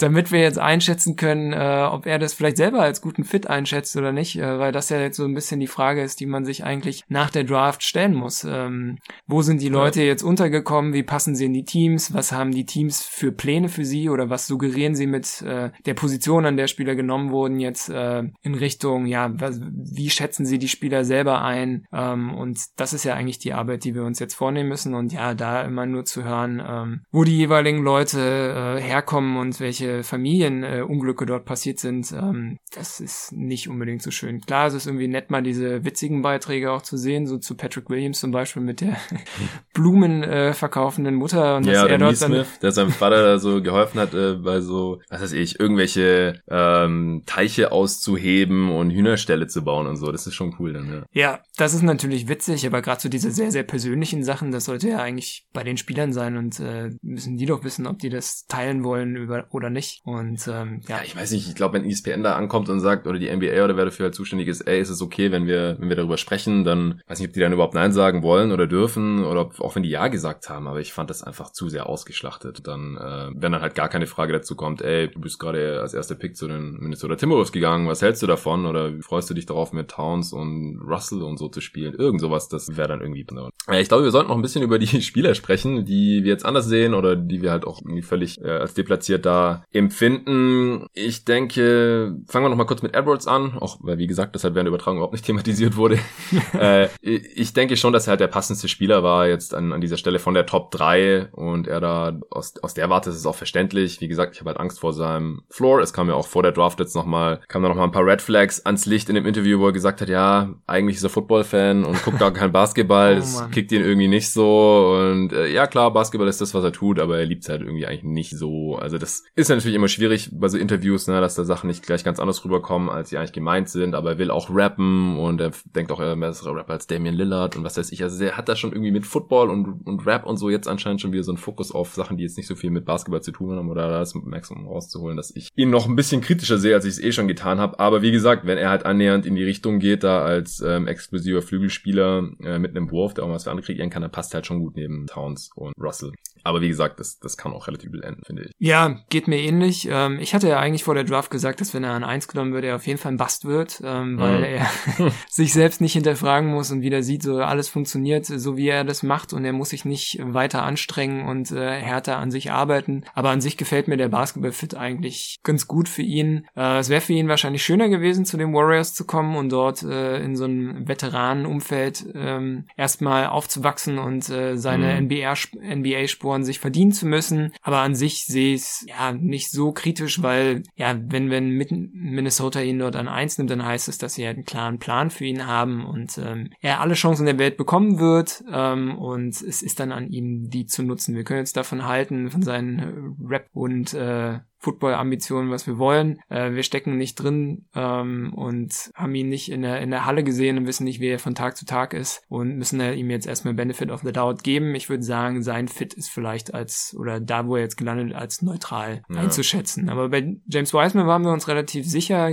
gestern, dass wir das für ihn erstmal ganz gut finden. Also wir hatten ihn ja beide nicht, mhm. nicht so hoch gerankt. Und jetzt ist er an zwei zu den Warriors gegangen. Im Pod mit Torben hattest du das ja auch länger besprochen, ob es jetzt für Wiseman besser ist, äh, bei einem relativ schlechten Team anzukommen und sehr, sehr schnell sehr viele Minuten zu sehen. Ja, Charlotte oder so. Oder jetzt äh, bei einem äh, Team mit klaren Playoff-Ambitionen erstmal weniger machen zu können und sich auf ja Fundamentals und so weiter besinnen zu müssen und sich seine Position im Team arbeiten zu müssen. Ähm, und da bin ich auch eher bei dir. Ähm, mhm. und glaube auch, dass äh, die Warriors dort ihm gut tun werden. Und ähm, was mich vielleicht meine Einschätzung auf so einem Big Board noch mal ein bisschen nach oben korrigieren lassen würde, was ihn angeht, glaube ich. Ähm, wie weit würdest du ihn nach oben schieben jetzt nach der äh, nach der äh, Destination, bei der er jetzt gelandet ist? Ja, ein paar Spots würde ich ihn schon nach oben schieben, denke ich. Ich äh, werfe gerade noch mal einen Blick auf mein Big Board. Ich hatte ihn am Ende auf 16 in meinem persönlichen fünften Tier und ich würde ihn jetzt mal mindestens ein Tier nach oben schieben, so in dasselbe mit Halliburton, Afdijad, äh, Lewis, Anthony und Tillman, alles Spieler, wo ich auf jeden Fall einen soliden Rollenspieler sehe, aber halt auch mit ähm, klarem Potenzial für mehr, ein bisschen Star-Upside. In das Tier darüber würde ich ihn jetzt, glaube ich, noch nicht stecken, weil da habe ich wirklich nur Spieler drin, wo ich mir ziemlich sicher bin, dass die, ah, obwohl, da, da habe ich auch Spieler drin, wo ich äh, ganz große Upside sehe, mit Poco zum Beispiel. ähm, ach ja, im Optimalfall, klar, kann er das natürlich auch irgendwie umsetzen, aber ich denke halt bei den Warriors ist halt gerade das Coole, er kann jetzt halt erstmal die Sachen machen, die er kann, Rim Running, Rim Protection. Und dann kann man halt im Training und mit dem Spieler mit dem Spielerentwicklungsstaff der Warriors ähm, sehe ich es halt auch eher wahrscheinlicher, dass er dann halt darüber hinaus noch Sachen entwickeln kann, Richtung Ballhandling, Richtung äh, Verteidigung am Perimeter, Richtung Shooting vielleicht auch, wenn da noch irgendwas dazukommt, dann ist halt nicht gleich nur ein 0815 Starting Big, den ich halt nicht in der Top 15 ziehen würde, sondern halt ein bisschen mehr wert und das sehe ich jetzt halt schon. Also ich weiß nicht, ich würde einfach sagen, so fünf Spots höher, vielleicht crackt er dann so meine Top 10 sogar jetzt durch diesen Fit hier an zwei. Ja, bei mir ähnlich. Also ich hatte ihn so in diesem Top of Rotation Tier und würde ihn jetzt auch viel, viel näher an dieses Starter Tier reinschieben, ranschieben, beziehungsweise da vielleicht sogar unten reinsetzen oder so. Also ich glaube auch, dass die, die Golden State Warriors ihn ganz gut entwickeln werden und das besser für ihn ist, als wenn er jetzt zum Beispiel bei den Cavs oder bei den Hornets gelandet ist. Wer sind mhm. denn andere Kandidaten für dich, die durch äh, das Team, bei dem sie jetzt gelandet sind, auf jeden Fall profitieren werden? Äh, Ball auf jeden Fall noch. Also ich finde es besser für ihn, dass er jetzt bei den Hornets tendenziell machen kann, was er will und da wirklich zum Face of the Franchise werden kann. Das ist bei den Warriors wäre das nicht gegeben und auch der Fit bei den Wolves, den fand ja auch niemand so toll. Und klar hat er jetzt auch noch Guards neben sich, die auch mal was machen können, wenn es jetzt noch nicht so läuft mit Graham und Rozier, aber im Prinzip hat er klar das meiste Talent von denen und äh, ich denke, es gibt auch einen Grund, wieso Jordan und Co. ihn hier genommen haben. Sein Vater war anscheinend nicht so begeistert, er hat quasi keine Miene verzogen, als er da an drei gepickt wurde. Vielleicht hat er ein bisschen Schiss, dass er jetzt wirklich mal gegen Jordan One-on-One -on -One spielen muss und er auch mit, mit äh, 60 jetzt noch einen Arsch versohlt. Bald. also, ja, das war ein bisschen weird alles, aber ich denke, Lamello freut sich schon und das äh, sieht für mich auch einen guten Pick aus, was wahrscheinlich ein bisschen mehr aus ihm raus wird, als wenn er jetzt erstmal irgendwie bei den Wolves Warriors gewesen wäre, oder? Ja, ich denke auch, dass ähm, er weiter so ähm, die Züge in die Hand bekommen muss, um äh, ja mit seinem Basketball-Spirit das machen zu können, was er schon die ganze Zeit immer gemacht hat, halt irgendwie kreativ tätig zu sein. Er braucht den Ball auf ja. jeden Fall in der Hand. Ähm, er muss weiter auch auf dem nächsten Level Sachen ausprobieren können und dann halt langsam wachsen. Und das ist in dem Team, glaube ich, ganz gut drin, weil er nicht sofort unter Druck steht. Ähm, wenn es ein paar mehr Siege bringt im nächsten Jahr, dann sind die Hornets, glaube ich, ganz froh. Aber wenn es nochmal einen tiefen Pick gibt, beziehungsweise also eine hohe Selection in der nächsten Draft, ist man, glaube ich, auch nicht so traurig, weil die ganz gut wird. Ähm, und ähm, ja, dann kann er dort langsam wachsen und ich glaube auch, dass das eine, eine ganz gute Situation für ihn ist. Ähm, Wen hättest du denn noch jetzt? Ich würde vielleicht äh, mit einem guten Fit jetzt noch anführen, solche Leute wie Precious, Precious Achua, äh, was eigentlich so ein hm. bisschen konträr ist, weil ähm, ich ihn ein bisschen zu hoch finde an 20 immer noch. Ähm, mhm. und vor allen Dingen hatten wir uns auch darüber unterhalten, dass er zu den Heat eigentlich vielleicht gar nicht so gut passt. Ja, ein Team, was in den Playoffs relativ weit gekommen ist und ja, das Puzzlestück, was jetzt gefehlt hat, war auf jeden Fall nicht äh, ein athletischer Small Boy äh, äh, Big Man, sondern äh, ja, vielleicht irgendwie noch ein Shooter oder noch ein Wing-Verteidiger oder ein bisschen mehr Playmaking noch oder so. Aber andererseits ähm, vertraue ich halt in das Heat Development System so, dass sie halt aus ihm auf jeden Fall einen produktiven Spieler machen werden. Und deshalb ähm, würde ich ihn jetzt eher schon in Richtung Board schieben. Also wir hatten ihn ja letztlich in unserem äh, Go-To-Guys-Ranking dann nicht drin, aber mhm. er war relativ nah dran. Also er hat natürlich physische Anlagen und wenn ihm jetzt jemand noch das Basketballspielen ein bisschen besser beibringt und man ihn richtig einsetzt, äh, dann kann er schon einer der besten 20 Spieler dieser Draft auf jeden Fall sein. Und bei den Heat, äh, die ja auch immer so als Destination für diese ganzen Headcases gesehen wurden, ja, Jane McDaniels zum Beispiel, ähm, wo einfach nur rohes athletisches Talent äh, in eine Basketballform gepresst werden muss, muss. Ähm, ja, dass äh, diese Spieler dort sich besser entwickeln oder in Boston besser entwickeln oder in Toronto besser entwickeln als bei anderen Teams, ähm, ja, das hilft denen dann auch schon sehr in der in der Bewertung und ja, also Chua würde zum Beispiel bei mir profitieren. Hast du noch jemanden? Ja, kann ich auf jeden Fall nachvollziehen. Tyrese Maxey, der ist genau ein Spot weiter äh, nach Chua gedraftet worden an 21 und bei den äh, Sixers gelandet. Und erstens mal ist es ein Stil an der Stelle. Also ich glaube, man muss ihn gar nicht so abfeiern wie jetzt Tobi Bühner, der ihn, glaube ich, vier oder fünf gerankt hatte jetzt im Endeffekt. Aber ich glaube, in der Top 10 hatten den viele von uns. In der Top 15 sollte den jeder gehabt haben. Und wenn man den dann an 21 noch bekommt. Und äh, er ist ein super Komplementär da zu äh, Simmons und Embiid, weil äh, ich denke, wir glauben an den Wurf und ja, einfach ein, nochmal ein anderer Verteidigertyp auch als äh, Simmons vielleicht. Also das halte ich für, für einen super Pick hier und ich glaube auch, dass es eine Situation ist, die für ihn ziemlich cool ist in, in dem Winning Team dann auch gleich. Also allgemein, die Sixers haben, wie gesagt, einige gute Picks heute gemacht, auch äh, mit Isaiah Joe, den ja viele in der ersten Runde gehabt haben, der ja auch bei euch im Ranking äh, drin war. Wo hattet ihr den ungefähr? Äh, so um 20. Mhm. Und, und der ist an 49 oder so gedraftet worden. Genau, an 49 ja. ging er zu den Sixers, ja. Ja, und die brauchen halt sein Shooting und deswegen halte ich das auch für ein, für ein super Fit. Ähm, ja, Poco könnte man vielleicht anführen. Mhm. Äh, die Thunder haben für ihn getradet, äh, für den 17. Pick und das ist natürlich auch immer was, was man gerne sieht, äh, dass ein Team mit, äh, was halt ja Platz hat für für Spielerentwicklung, ähm, sich einen so ja krassen Prospect annimmt und ähm, ja versuchen wird mit ihm einfach ja dieses Boom aus dem Boomer Bust rauszuholen. Ähm, und ja die haben halt alle Zeit der Welt und können ihn ausprobieren und dort in diverse Lineups schmeißen und ähm, sind halt nicht gezwungen zu gewinnen. Und das ist glaube ich ein ganz guter Nährboden für ihn, wo er vielleicht eher sein Maximum erreicht, als wenn er irgendwie bei einem ähm, Team mit schlechterem Development äh, gelandet wäre. Also das ja. stimmt mich für ihn ein bisschen positiv. Mhm. Ähm, ja, ja, ansonsten können wir natürlich die ganzen Spurs-Picks wieder anführen, die man wahrscheinlich dann höher sehen sollte. Also ja. Ja, also Vassell, ich glaube, das ist eine super Situation für ihn und der passt da auch super rein. Und an 11, wie gesagt, so auch im, im Vakuum. Toller Stil. An 41 haben sie noch Trey Jones geholt. Das sind, sind auch zwei super Picks, meiner Meinung nach. Ja, Josh Green an 18, den hatte ich auch höher gerankt. Ich glaube an, an 10. Und ich glaube, dass äh, die Mavs auch so als Umfeld für ihn äh, so passend sind und auch neben Luca und äh, Porzingis und so, dass er auch wahrscheinlich eher an Best Case rankommt als anderen Teams. Ja. ja. Wenn wir jetzt umgedreht schauen, ähm, wen, wen hast du denn auf der negativen Seite? Also ich würde wahrscheinlich als erstes Killian Tilly anführen. Ähm, Big Man, den wir noch auf dem Board hatten und der letztlich aber nicht gedraftet wurde. Mhm. Ähm, und was natürlich äh, bei ihm sehr, sehr schwierig ist, denn ähm, wie wir es im Profil schön beschrieben hatten, er hat halt eigentlich alles Talent der Welt, aber leider auch eine Krankenakte, die sehr, sehr lang ist. Und ähm, da ist es natürlich immer sehr, sehr schlimm zu sehen, dass sich kein Team ihn direkt ans Bein binden möchte und ihm äh, ja, garantierte Verträge anbietet. Das war vor zwei Jahren auch mit John T. Porter zum Beispiel so. Ähm, letztlich hat er jetzt ein Zuhause gefunden in Memphis, was äh, für Memphis auch, glaube ich, zu einem Stil werden könnte. Mhm. Ähm, aber ja, also wenn, wenn man Tilly bedenkenfrei hätte draften können, dann hätte ihn sicherlich auch ein Team vielleicht sogar schon am Ende der ersten Runde genommen und dass man jetzt, dass sich halt kein Team getraut hat, in der zweiten Runde dazu zu greifen, mhm. stimmt mich leider etwas negativ erstmal und das äh, finde ich persönlich sehr, sehr traurig, weil ich Tilly Fan bin und sein Spiel sehr, sehr mag ähm, und er, glaube ich, auch sehr gut in die moderne NBA passt und ähm, ja, also ihn hätte ich da als ersten Kandidaten auf jeden Fall. Ja, aber was meintest du jetzt Kandidat für was? Ähm, als jemand, der jetzt mit der Situation, die sich für ihn durch die Draft ergeben so, hat, mhm. äh, negativer zu sehen ist okay, ähm, als vorher vorher. Nicht durch das Team, weil ist ja jetzt eigentlich egal. Nee, genau. Äh, ja, genau. Weil insgesamt denke ich, ähm, haben die Grizzlies hier eine sehr geile Draft gehabt. Also sie haben ja an 30 noch Bane bekommen, ähm, Pick von den äh, Celtics sich geholt. Und Bane äh, hatten wir ja auch deutlich höher, ja, aber anscheinend äh, hatten die Teams dann nicht so ein Interesse an so einem äh, relativ alten Spieler mit negativer Wingspan, aber ist halt ein super Shooter und ziemlich kräftig, kann ein bisschen was mit dem Ball machen, verteidigen und so. Das ähm, halte ich auch für ziemlich geilen Pick. Und äh, dann haben sie ja auch noch äh, sich Xavier Tillman geholt und den Pick von den Kings, 35. Pick geholt. Und das, wenn man vor der Draft gesagt hätte, die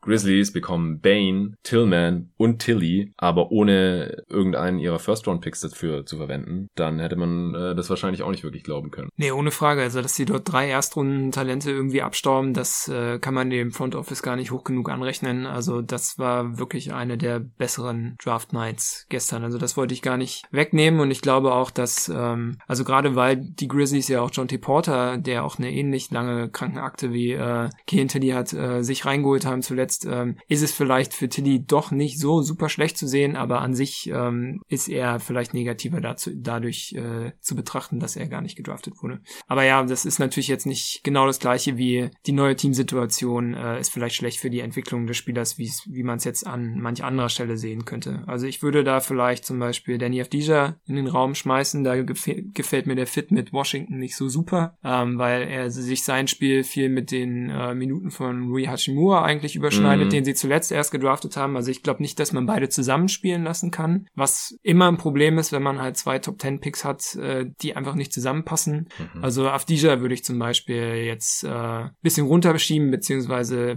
ja, seinen Wert äh, ein bisschen niedriger einschätzen, dadurch, dass er jetzt zu, zu den Wizards gegangen ist.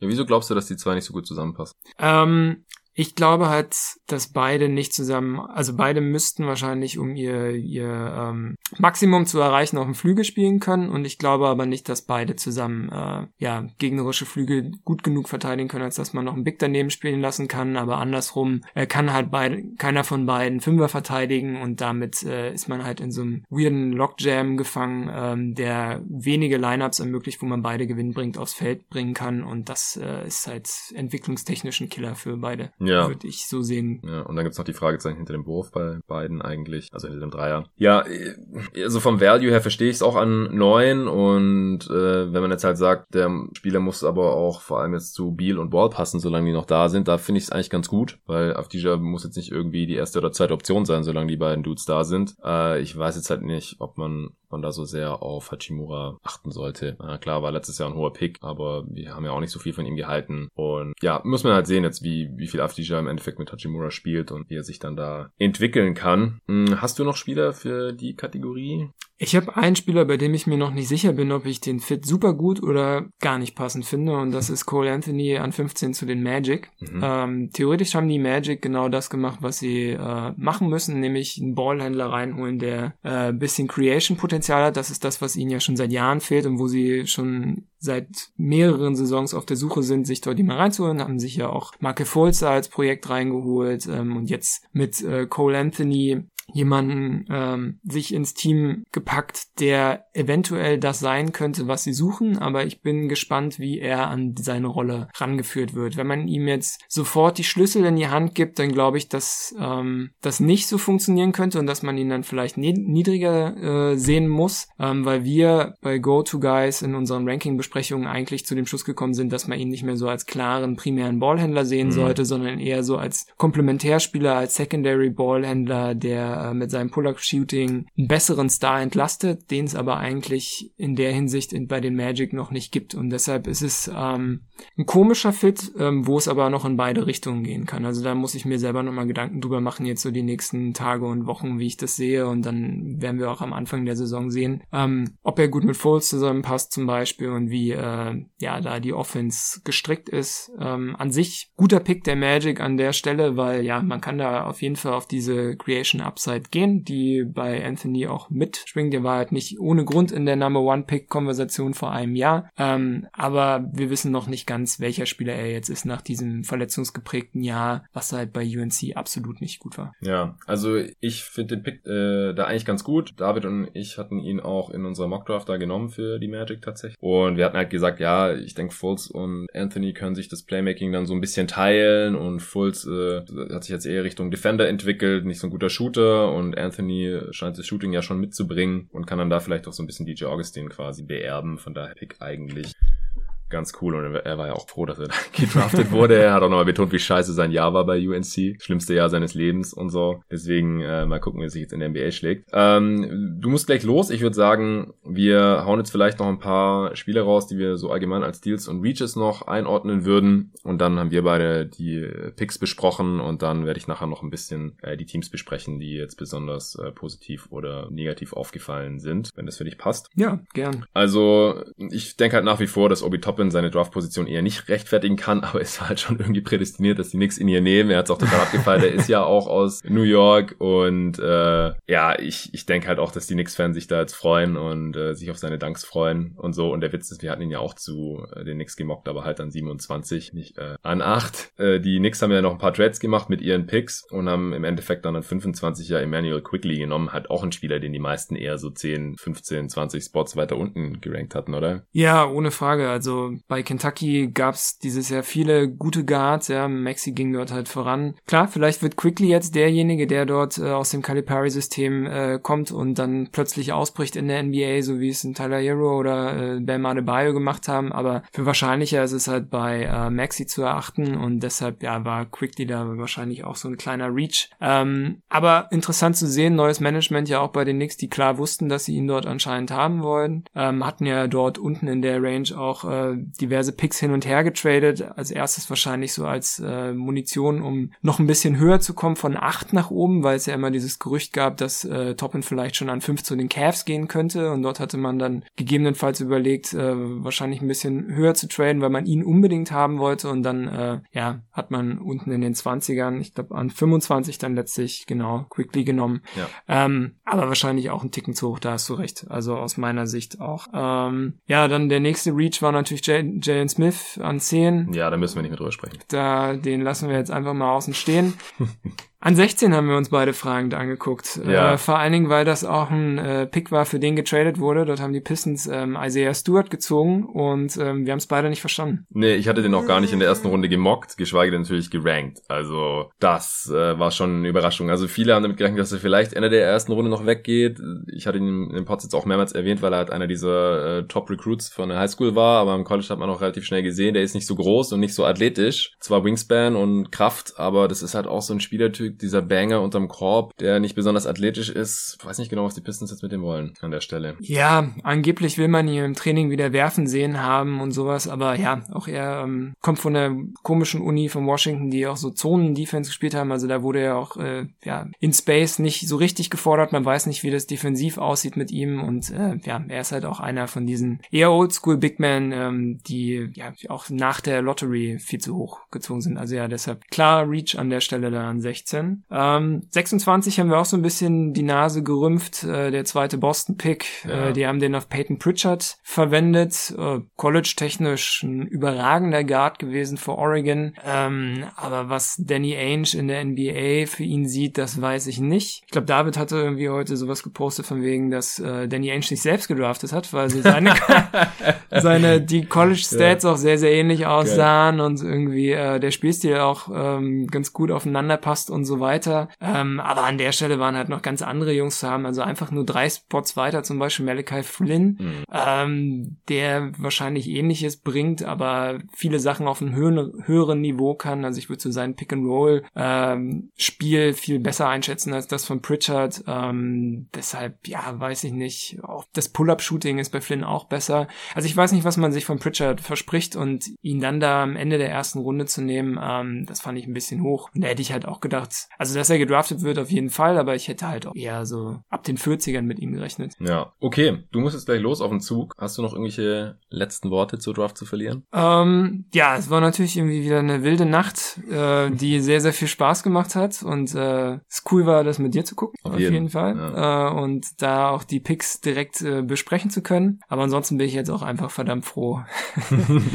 den Jahrgang los zu sein und ähm, jetzt die nur noch in der NBA beobachten zu müssen und ähm, habe jetzt Lust, die ganzen anderen Spieler zu draften, die dann jetzt nach, äh, zu, zu scouten, die dann jetzt nachkommen und die dann, äh, ja, in weniger als einem Jahr hoffentlich. Ja. Äh, ich hoffe nicht, dass mit Corona das äh, so weitergeht, dass, dass man nicht vielleicht jetzt wieder im Juni draften könnte. Ähm, aber ja, also laut dem vorläufigen Plan der NBA, der jetzt feststeht, sind die Finals im Juli. Und wenn ah, die Draft okay. direkt danach wäre, dieses Mal ist es wahrscheinlich dann irgendwie Ende Juli, also nur einen Monat später als sonst. Das äh, wäre dann ja wieder ein bisschen normaler, aber dafür dann jetzt auch weniger Zeit als bei den Draft. Klar, da muss man sich ein bisschen straffen mit den Hausaufgaben, aber so ist es dann. Nee, ähm, da freue ich mich jetzt auf neuen Input, auf neue Spieler und ähm, ansonsten verabschiede ich nochmal die Jungs von 2020 und äh, wünsche denen viel Glück. Äh, jeder Hate, der hier gegen irgendwelche Spieler gebracht wird, ist natürlich nicht persönlich Quatsch, wir kennen nehmen. Die ja gar nicht, wir kennen also. die nicht. Äh, ne? Wir wünschen jedem die bestmögliche Karriere ähm, und versuchen halt aber einfach äh, so, ne so neutral wie möglich drauf zu blicken und zu gucken, was können wir an Fähigkeiten sehen yes. und was und was können wir vielleicht auch nicht sehen. Also weil in die Köpfe können wir halt meistens nicht reingucken. Genau. Also tausend Dank dir, Tobi, für deine Expertise in diesem Pod und auch in den anderen. Mir hat's auch mega Bock gemacht. War geil. Ich habe mich mega drauf gefreut und das hat auch nicht enttäuscht. Äh, wir müssen jetzt kurz los zum Bahnhof und dann äh, nehme ich den Rest dieses Pods hier auf. So, Tobi sitzt im Zug und ich spreche noch ein bisschen über die Teams, die hier in der Draftnacht irgendwie aufgefallen sind, weil sie wild getradet haben oder wild gepickt haben oder beides. Und ich würde anfangen mit den Philadelphia 76ers. Wir haben ja schon angesprochen, dass der Maxi-Pick uns sehr gut gefallen hat da in 21. Dann äh, haben sie in der zweiten Runde mit Isaiah Joe und Paul Reed ja noch Spieler gepickt,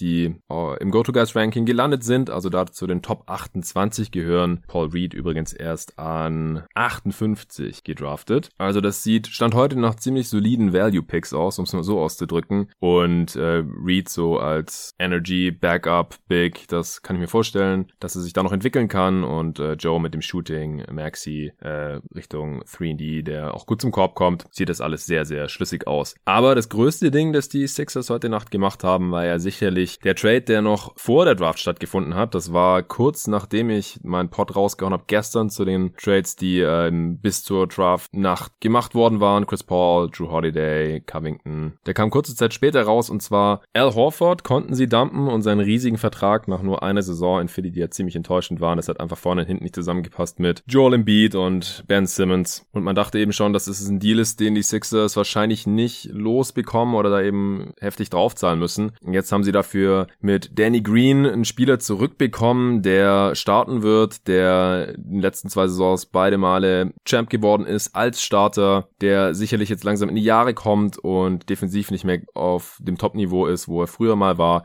Und der Wurf ist natürlich auch streaky, das ist klar. Aber ich denke, so wie er teilweise kritisiert wurde jetzt in den letzten Playoffs und Finals von den Lakers-Fans natürlich vor allem, ist er vielleicht schon wieder fast ein bisschen unterbewertet. Es war eigentlich ziemlich klar, dass die Thunder ihn nicht behalten werden, hatte ich hier im Pod, glaube ich, auch gleich gesagt, nach dem Schröder-Trade. Und Terence Ferguson haben die Thunder auch noch mitgeschickt. Das heißt, äh, nachdem sie ihn ja vor wenigen Jahren in der ersten Runde gezogen haben, haben sie ihn jetzt hier schon ein bisschen aufgegeben. Er wird kein Star mehr werden, aber könnte natürlich ein solider Rollenspieler werden. Es war teilweise auch Starter bei den Thunder. Das würde bei den Sixers jetzt wahrscheinlich nicht. Und dann mussten die Sixers natürlich noch einen äh, First-Round-Pick drauflegen. Das war klar, wenn man den Deal von Horford loswerden möchte. Aber das ist ein First Rounder erst 2025 und da ist er dann auch noch Top 6 geschützt. Falls die Sixers jetzt völlig überraschend eigentlich, wenn man sieht, äh, wie jung Ben Simmons zum Beispiel immer noch ist, glaube ich nicht, dass sie in vier, fünf Jahren schon komplett abstinken werden. Aber falls es passiert, dann äh, dürfen sie ihren Pick auf jeden Fall trotzdem behalten, wenn er in die Top 6 fällt. Dann würde er 2026 und 27 immer noch Top 4 protected sein und dann, wenn er bis dahin immer noch nicht bei den Thunder angekommen ist, dann bekommen sie 2027 einen Second Rounder. Das ist okay, wie ich finde. Je weiter Picks noch in der Zukunft sind, desto weniger Wert haben sie per se, weil man einfach noch ewig drauf warten muss und zweitens nicht genau weiß, wo die Teams stehen werden. Denn vier, fünf Jahre später haben die Teams ja normalerweise nichts mehr mit dem zu tun, was jetzt gerade da ist, weil die ganzen Verträge schon ausgelaufen sind. Es gibt ja nur wenige Verträge, die länger als fünf Jahre laufen. Wenn noch einigermaßen junge Spieler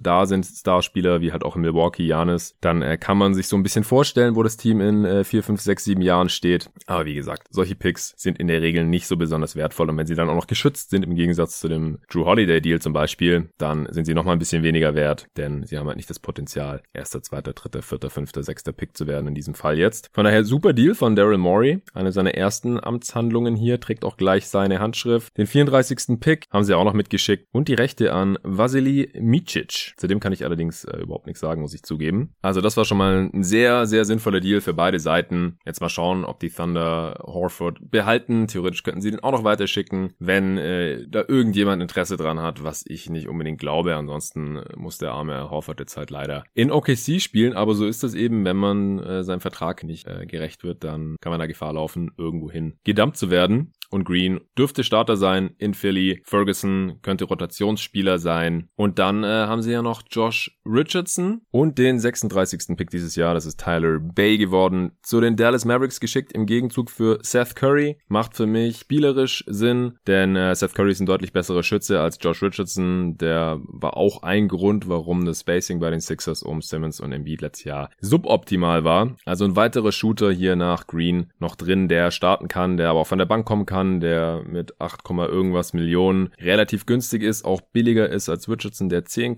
irgendwas verdient. Das hilft den Sixers auch in Sachen Luxury Tax. Die Mavs bekommen einen starken Defender, der zwar auch werfen kann, bisschen äh, größer und länger ist als äh, Seth Curry und halt mit Tyler Bay noch einen weiteren jungen Spieler, der in die Timeline von Luka Doncic mit reinpasst. Also die Sixers haben unterm Strich hier, was die Veteranen angeht, zwei Spieler weggetradet, die problematisch waren für Spacing, die eher enttäuschend gespielt haben letzte letzte Saison und die teuer waren und mussten dafür wirklich nicht allzu viel bezahlen. Haben dafür mehr Shooting reinbekommen, trotzdem noch Defense, drei Rotationsspieler statt zwei, noch ein Second Rounder losgeworden. Die hatten sowieso genug Picks, denn äh, wie gesagt, sie haben auch noch drei Rookies reingeholt mit Joe, Reed und Tyrese Maxey. Das ist wirklich eine sehr, sehr runde Sache. Super Draft Night hier von Daryl Morey und Co. Ich würde sagen, wir machen gleich mit den Mavs noch weiter. Wie gesagt, der Deal mit den Sixers ist stimmig. Tyler Bay reingeholt. Ansonsten haben sie ja noch Josh Green in der ersten Runde gedraftet, das hatte ich vorhin mit Tobi schon besprochen. An 18 für mich ein Stil hier. Bay und Green, beides athletische Spieler. Bay war einer der athletischsten überhaupt seine Combine-Werte. Der hat da irgendwelche Rekorde eingestellt, gerade was seine Sprungkraft angeht. Und Tyrell Terry haben sie noch an 31 gezogen. Mal wieder ein Terry bei den Mavs. Den äh, Namen dürften sie noch in gute Erinnerung haben von Jason Terry. Nicht verwandt, nicht verschwägert, so viel ich weiß, aber auf jeden Fall auch ein sehr, sehr guter Schütze. Kann ganz gut passen. Äh, sehr kurz, sehr kurze Wingspan. Negative Wingspan auch, aber hier an 31. Vielleicht einen der besten Shooter in dieser Draft gezogen. Das ist sehr ordentlich. Auch Tyler Bay hatte der eine oder andere ja in der ersten Runde schon gesehen. Und dann haben sie sich auch noch zwei ungedraftete Spieler reinholen können. Beide Spieler, die auch hier in den Draftpots als Sleeper noch genannt wurden. Nate Hinton Hinton, das war einer von Davids Favoriten. Wing wurde nicht gedraftet, haben sich die Mavs noch geschnappt. Und Freddie Gillespie, das war noch ein Spieler, den Torben erwähnt haben wollte, als potenzieller Sleeper spät in der zweiten Runde oder jetzt eben ungedraftet. Auch noch bei den Mavs gelandet. Also sehr, sehr gute Draftnacht der Mavs. Kommen wir nochmal kurz zurück auf die Oklahoma City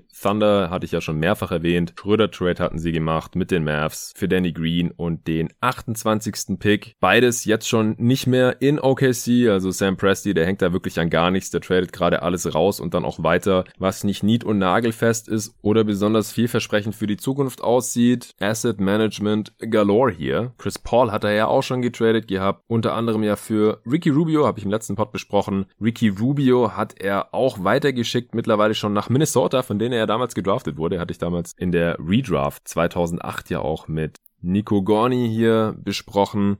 Rubio also zurück an alter Wirkungsstätte. Außerdem nach Minnesota wurden der 25. Pick und eben der 28. Pick. Der 25. war der eigene und der 28. war eben der, den sie von den Lakers für Schröder bekommen hatten. Ging alles nach Minnesota im Paket für den 17. Pick, mit dem sie ja dann Poco gedraftet haben. Das war dann ihr höchster Pick hier in dieser Draft. Sie hatten ja nur den 25. und für ein Team im Rebuild ist es natürlich ziemlich niedrig. Deswegen hat Sam Presti aus meiner Sicht alles richtig gemacht. Acht Spots nach oben getradet. Rubio konnte man sowieso nicht gebrauchen. Als relativ alten Point Guard schon. Ist auch schöner für ihn, wenn er irgendwie um die Playoffs mitspielen kann in Minnesota. Das ist jetzt wahrscheinlicher und schon früher der Fall, als in OKC, die jetzt halt gerade so ein bisschen vor dem Nichts stehen, noch kein klares Star-Talent haben. Gilgis Alexander jetzt wahrscheinlich der beste Spieler nächste Saison. Und deswegen hier mit Poku auch noch ein Spieler, der eine riesige Upside hat. An 17 bekommen, super Pick aus meiner Sicht. Und um das äh, Salär von Ricky Rubio auszugleichen, kam James Johnson noch mit. Genauso wie Horford, jetzt ein Spieler, den OKC spielerisch eigentlich nicht gebrauchen kann, eventuell dann auch noch weiter verschicken kann gegen einen schlechteren Deal, der noch länger läuft oder sowas und dafür wieder ein Asset abstauben kann. Ist ja wirklich krass, was Presti hier mittlerweile an Picks angehäuft hat. Dann gab es noch einen kleinen Deal in der zweiten Runde. An 53 haben sie Cassius Winston gedraftet und den dann gegen Witkresci, der Tscheche, den Tobi vorhin auch schon angesprochen hat, den ich auch bestimmt völlig falsch ausspreche, und äh, Admiral Schofield getradet. Also die Wizards haben im Prinzip Schofield zu den Thunder gedumpt, um Geld zu sparen. Das heißt, sie halten wahrscheinlich nicht mehr so viel von dem Spieler, den sie ja letztes Jahr noch in der zweiten Runde gedraftet hatten und haben dafür im Endeffekt gezahlt, dass sie von 37 auf 53 runtertraden. Cassius Winston, auch ein Spieler, den ich hier in den Pots immer wieder erwähnt hatte als potenzieller äh, Backup Point Guard. Das kann er jetzt vielleicht für die Wizards sein. So, ich hoffe, ich habe jetzt keinen Deal von Sam Presti übersehen. Also sieht alles nach einer typischen Rebuild Draft Night aus. Alles nicht überraschend, aber eben ziemlich gutes Asset Management meiner Meinung nach. Und ich denke, die Offseason ist auch noch lange nicht vorbei. Ich bin gespannt, was mit Kelly Oubre, Steven Adams, vielleicht auch Al Horford und James Johnson noch so passiert. Alles ziemlich große Verträge unterschiedlicher Länge, Spieler, die eher einem Team gleich helfen und äh, dafür für die Thunder nicht so interessant sind, bis die dann irgendwann mal gut sind. Äh, Dauert es noch ein bisschen,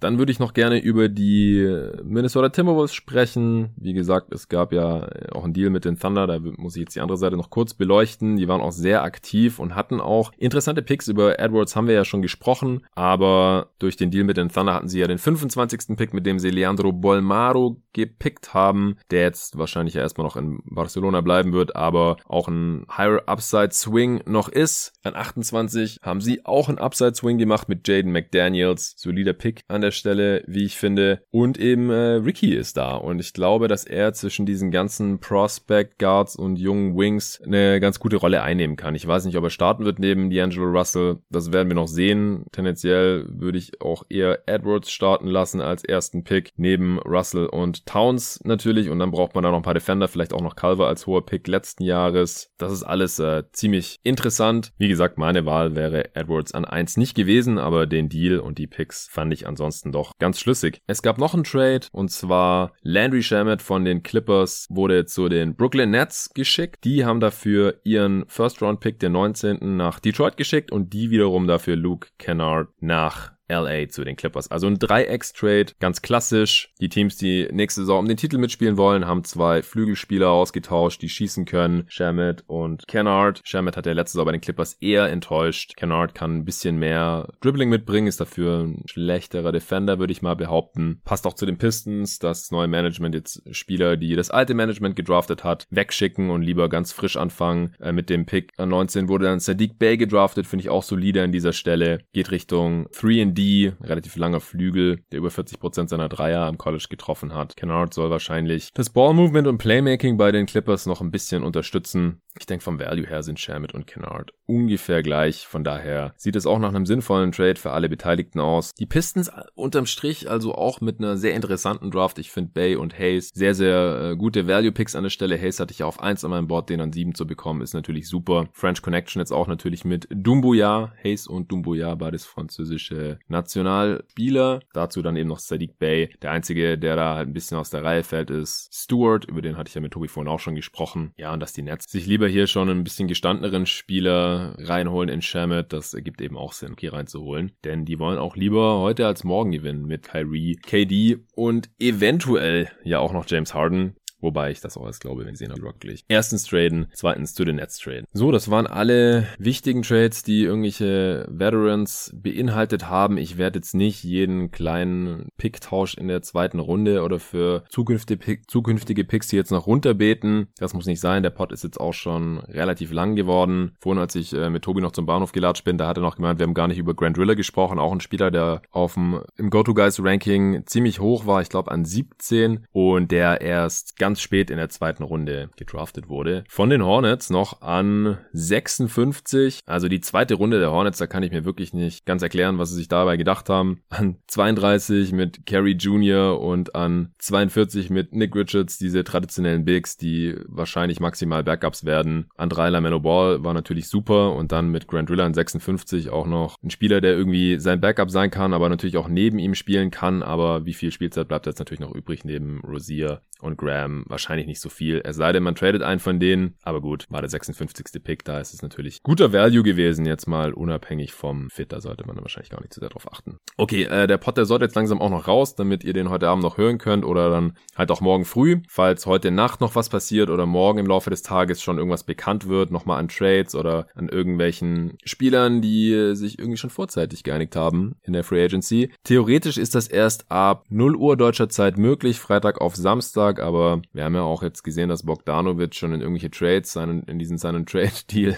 zu den äh, Bucks involviert war. Da gab es übrigens noch die Meldung, dass er oder sein Agent äh, da gar nicht zugestimmt hätten. Vielleicht kam da die Liga und hat auf die Finger geklopft und gesagt, das geht so nicht. Oder Bogdanovic bzw. sein Agent haben noch ein besseres Angebot bekommen als der Vertrag für ungefähr 15 Millionen pro Jahr, der hier schon in den News berichtet wurde. Das äh, müssen wir noch im Auge behalten, weil wenn der Trade am Ende so nicht gemacht werden kann, auch äh, gegen Dante DiVincenzo und Wilson von den Bucks, dann muss man das Ganze natürlich nochmal komplett neu bewerten. Also mal abwarten, ob da jetzt noch irgendwas rauskommt in den nächsten 24 Stunden, dann werde ich natürlich sofort einen Pod aufnehmen und raushauen morgen. Ansonsten wahrscheinlich irgendwann in der Nacht von Freitag auf Samstag oder aller spätestens am Samstagmorgen gibt's hier den nächsten Pod. Und während ich hier aufgenommen habe, kamen sogar noch mal zwei neue Supporter dazu. Der Stefan Frera und der Janis Witte haben beide noch eine Startermitgliedschaft abgeschlossen. Also Jungs, ist wirklich super, was hier jetzt im Laufe der letzten Woche oder seit dem letzten Wochenende so reingekommen ist an Supportern. Wir sind jetzt bei 103 Mitgliedern. Das ist cool, die 100 geknackt zu haben jetzt innerhalb von kürzester Zeit von ungefähr 80 auf über 100 gekommen zu sein. So muss es weitergehen. 100 Supporter reicht noch lange nicht. Das muss ich auch dazu sagen. Das ist auch noch sehr weit weg von 5 oder 10 Prozent meiner Hörer, aber wir kommen langsam aber sicher hin. Deswegen überlegt euch gut, ob ihr zum Beispiel Bock habt, dass es nächstes Jahr nach der Draft auch wieder so einen Pod gibt und davor auch wieder diese ganzen verschiedenen Pods zur Draft-Vorbereitung. Ich habe da natürlich Bock drauf. Das ist überhaupt nicht die Frage. Aber wie gesagt, wenn ich das hier wirklich hauptberuflich machen sollte, fünf Folgen die Woche, 20 Folgen im Monat ungefähr, dann muss auch ein bisschen was dabei rumkommen, auch noch ein bisschen mehr als die 512 Euro, bei denen wir hier jetzt stehen, stand Donnerstagabend im Monat. Denn, wie gesagt, da kommt nur ein bisschen mehr als die Hälfte dann im Endeffekt bei mir an. Äh, eine Sache noch, die sich gerade hier spontan auf Twitter entwickelt hat, und zwar hat der eine der beiden neuen Supporter, der Jannis Witter, gefragt, ob ich nicht eine Fantasy-Liga machen will, nur mit Hörern oder Supportern. Ich würde es jetzt mal spontan nicht auf die Supporter begrenzen, sondern auch einfach mal eine für die Hörer machen. Und dann habe ich gesagt, ja klar, schickt mir einfach eine Mail an jeden Tag NBA und dann organisiere ich sowas. Ich denke, die Draft ist dann irgendwann Ende Dezember, wenn die ganzen Teams schon stehen, so zwischen 15. und 21.12. vielleicht. Äh, schickt mir eine Mail an jeden Tag NBA at gmail.com, dass ihr mitmachen möchtet. Und die ersten willigen Manager haben mir auch schon eine Mail geschrieben. Also, wenn ihr Bock habt, macht's lieber gleich. Wer zuerst kommt, mal zuerst. Allzu voll sollte die Liga nicht werden. Also vielen Dank nochmal an alle Supporter. Danke auch an alle, die hier heute zugehört haben. Immer schön am Ball bleiben und bis zum nächsten Pod. Okay, Aufnahme gerade durch und ich gehe auf Twitter und sehe, dass schon wieder ein Haufen Sachen passiert sind. Und ich will jetzt nicht irgendwie bis morgen warten, um dann hier das eine oder andere, was ich gerade im Pod gesagt habe, abzudaten. Und zwar das Wichtigste zuerst, Ersan Ilyasova wurde von den Bucks jetzt entlassen. Sie hatten seinen Vertrag ja garantiert und äh, ihn als Salary Filler in den Sign and Trade gegen Bogdan Bogdanovic gepackt. Und das deutet für mich jetzt darauf hin, dass dieser Deal tot ist. Also ich hatte es vorhin ja noch angesprochen, dass es schon äh, Gerüchte gab, dass äh, Bogdanovic da nie zugestimmt haben soll, was er ja rein formal auch noch nicht durfte, weil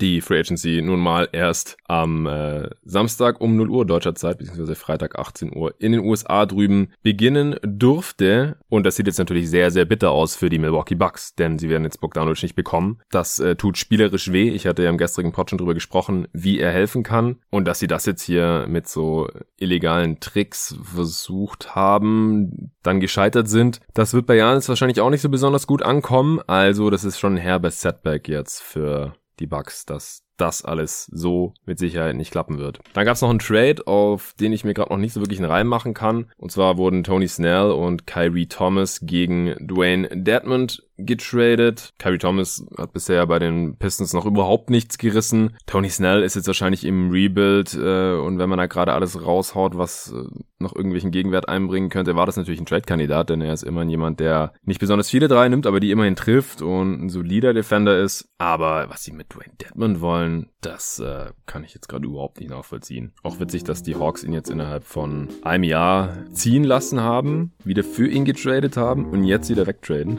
Also mal sehen, was da noch bei rauskommen wird. Ja, wilde Offseason. Ich bin gespannt, was in den nächsten Stunden passieren wird.